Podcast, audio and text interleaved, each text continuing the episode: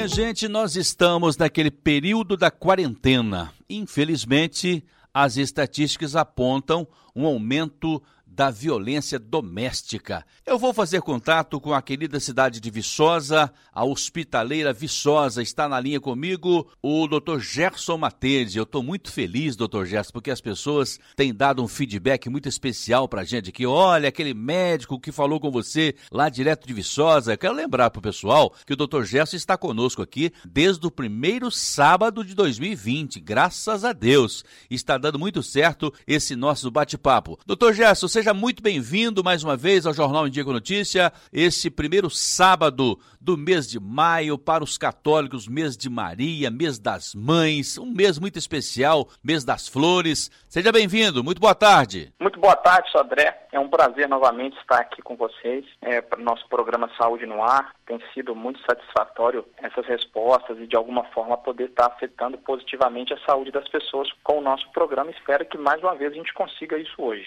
É verdade. O nosso Saúde no Ar aqui com o Dr. Gerson mais uma vez. Dr. Gerson, infelizmente a quarentena é necessário, esse isolamento social necessário, apenas liberando aí para aquelas atividades essenciais, como os profissionais da medicina, nós jornalistas que temos essa incumbência de levar as informações, mas infelizmente nós deparamos aí com aquela questão do aumento da violência doméstica, né, Dr. Gerson? Sim, Sodré. E, e por que falar disso, né? Por que falar de aumento da violência doméstica na quarentena, que obviamente qualquer tipo de violência afeta a saúde das pessoas, tanto a saúde física quanto a psíquica, e eventualmente pode levar até a aumento de mortalidade, né? E a violência doméstica também faz isso. É, alguns dados é, sobre esse fato durante a quarentena. No estado do Rio de Janeiro, por exemplo, houve um aumento de 50% nas denúncias. No Brasil como um todo, houve um aumento de 9%. É, alguns estados têm tradicionalmente mais costume de denunciar, outros menos, por vários motivos. As pessoas se sentem melhor acolhidas diante das denúncias, têm mais informações e informação salva vida. O melhor remédio é a informação. Em Minas Gerais, nós tivemos um decréscimo, caiu 13% o número de denúncias. Em Belo Horizonte, por exemplo, esse número foi de 23% a menos nas denúncias. Isso significa que está havendo menos violência? Não necessariamente. Isso preocupa as delegacias de proteção à mulher.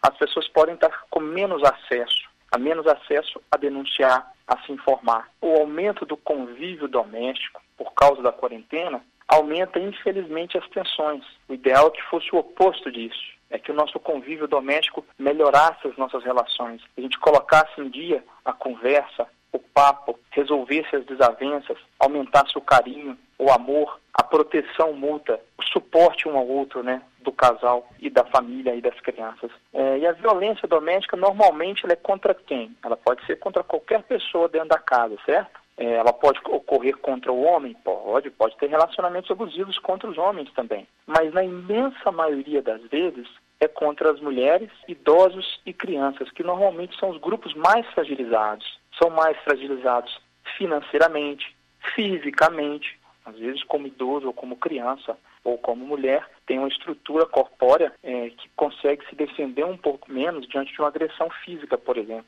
ou diante de outro tipo de agressão. Sodré, a gente tem alguns tipos de violência doméstica definidos, né? É, o primeiro deles é a violência psicológica, e normalmente existe uma graduação disso. Começa com ofensas, com depreciação da pessoa, né? Que é uma violência moral, é, com violação de privacidade. É, alguma das pessoas do casal, algum dos dois, começa a querer mexer no celular do outro, no e-mail do outro, em coisas que são particulares, que são individuais. Existe aquele sentimento de posse, de achar que eu tenho o direito de saber coisas da individualidade do outro. Eu começo a criar isolamento da pessoa em relação à família dela, aos amigos, crio uma chantagem emocional, né? Eu não vivo sem você, é só você que eu realmente amo, eu jamais vou ser feliz se eu te perder. Isso não existe. Um ser humano sempre será feliz se ele cultivar a sua saúde interior, a sua felicidade interior. A felicidade está dentro de nós e nunca dentro do outro. O outro pode contribuir sim para a nossa felicidade, mas jamais carregar o peso da responsabilidade sobre ela.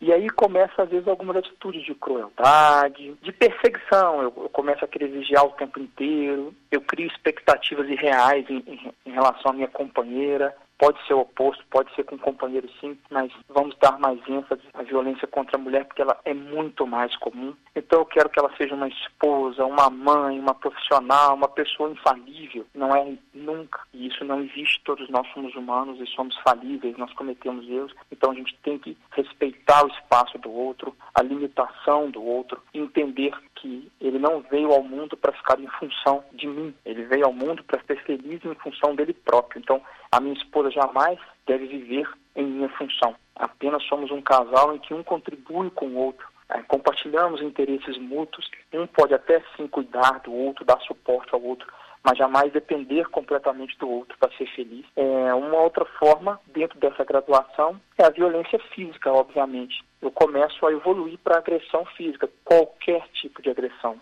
que seja, seja com qualquer objeto, seja com as mãos, seja com empurrões, isso é uma agressão física, isso é inadmissível. É inadmissível qualquer tipo de agressão física de um ser humano contra o outro, especialmente dentro da própria casa. Depois começa a passar para as agressões sexuais. E aí eu quero manter as relações somente no momento em que eu defino, ou impedir o companheiro ou a companheira de usar o método contraceptivo. Eu não aceito que a minha companheira use um método contraceptivo.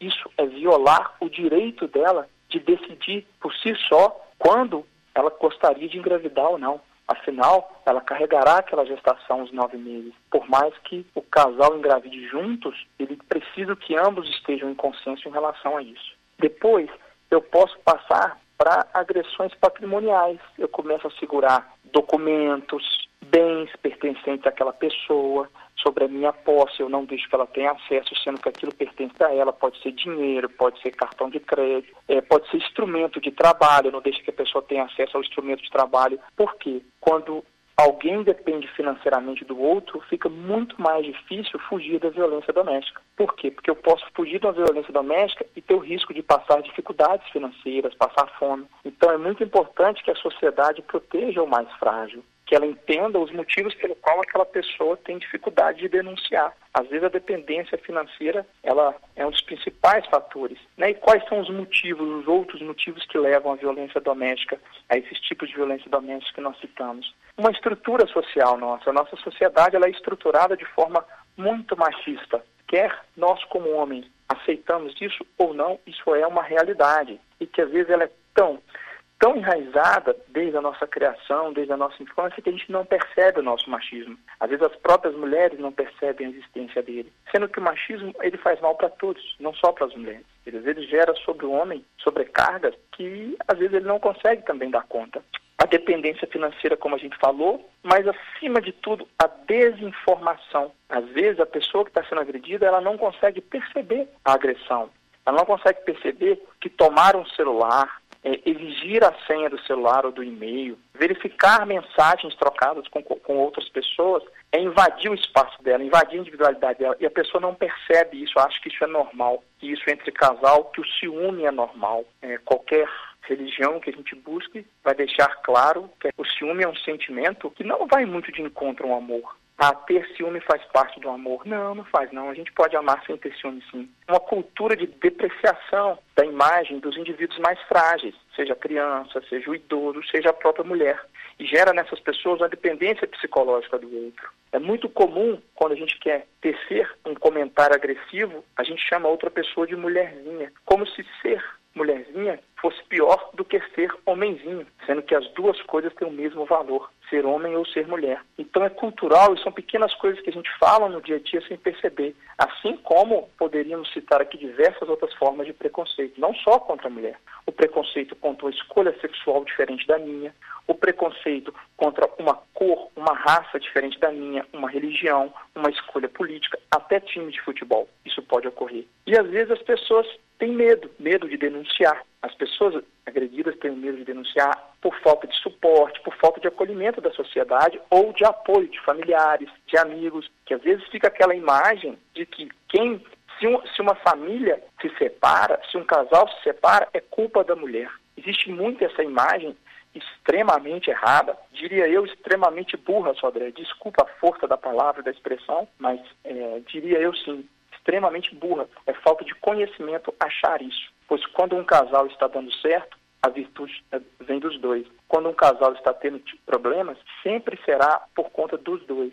Tanto que ambos têm que estar dispostos a, a mudar. E às vezes é um ciclo. É um ciclo que se inicia com uma tensão em que ambos podem se agredir, ambos podem trocar ofensas, ambos podem começar a invadir o espaço do outro e depois passa para agressão, para agressão física, para agressão moral, para agressão que gera mais preocupação em termos de danos à saúde. E depois retorna para uma terceira fase do ciclo, que é uma lua de mel. É o pedir perdão, é fazer promessas vazias, promessas de mudanças que não ocorrem realmente que nas próximas tensões volta à tona a agressão moral, a agressão física, a agressão sexual nas, nas, oportunidades futuras, onde as expectativas não são contempladas, as expectativas do agressor normalmente. E essas expectativas são irreais, são inatingíveis, como a gente falou aqui, às vezes a gente tem expectativas muito utópicas sobre a pessoa que está ao nosso lado. E na quarentena, por que, que isso aumenta? Porque as famílias estão mais isoladas. E aí, quais são as formas de agressões que podem ocorrer na quarentena? Quais as formas de violência doméstica? De impedir a pessoa de se encontrar com a, com a própria família eh, por via não presencial, né? Ou seja, pela internet, e outros meios e mecanismos que a gente pode fazer reuniões familiares. É, passar informações erradas por companheiro, para companheiro, para criança ou para o idoso sobre o coronavírus, sobre o Covid. Falar coisas que não são reais, para que a pessoa se isole além do normal aumento da dependência financeira. Às vezes, um, um dos cônjuges perde o emprego em função do problema financeiro que nós estamos vivendo. E aí, aquele que ainda mantém a renda abusa dessa posição devido à dependência financeira do outro que, que se inicia nesse momento. Então, esses pontos são fundamentais da gente pensar durante a quarentena, seja para crianças, idosos, mulheres e sim para os homens também, que podem sim, apesar de, de ser, sermos minoria em termos de violência doméstica, também podemos sofrer, Sabré. Doutor Gerson Matende, médico de família, com o nosso Saúde no Ar. Muito obrigado pela sua presença e a sua participação. Um ótimo final de semana com muita saúde aí em Viçosa, ao lado de sua família, de seus familiares e amigos. E até semana que vem, doutor Gerson. Até semana que vem, Sodré. Muito obrigado pela oportunidade de participar e deixamos aqui como mensagem final a lembrança de que jamais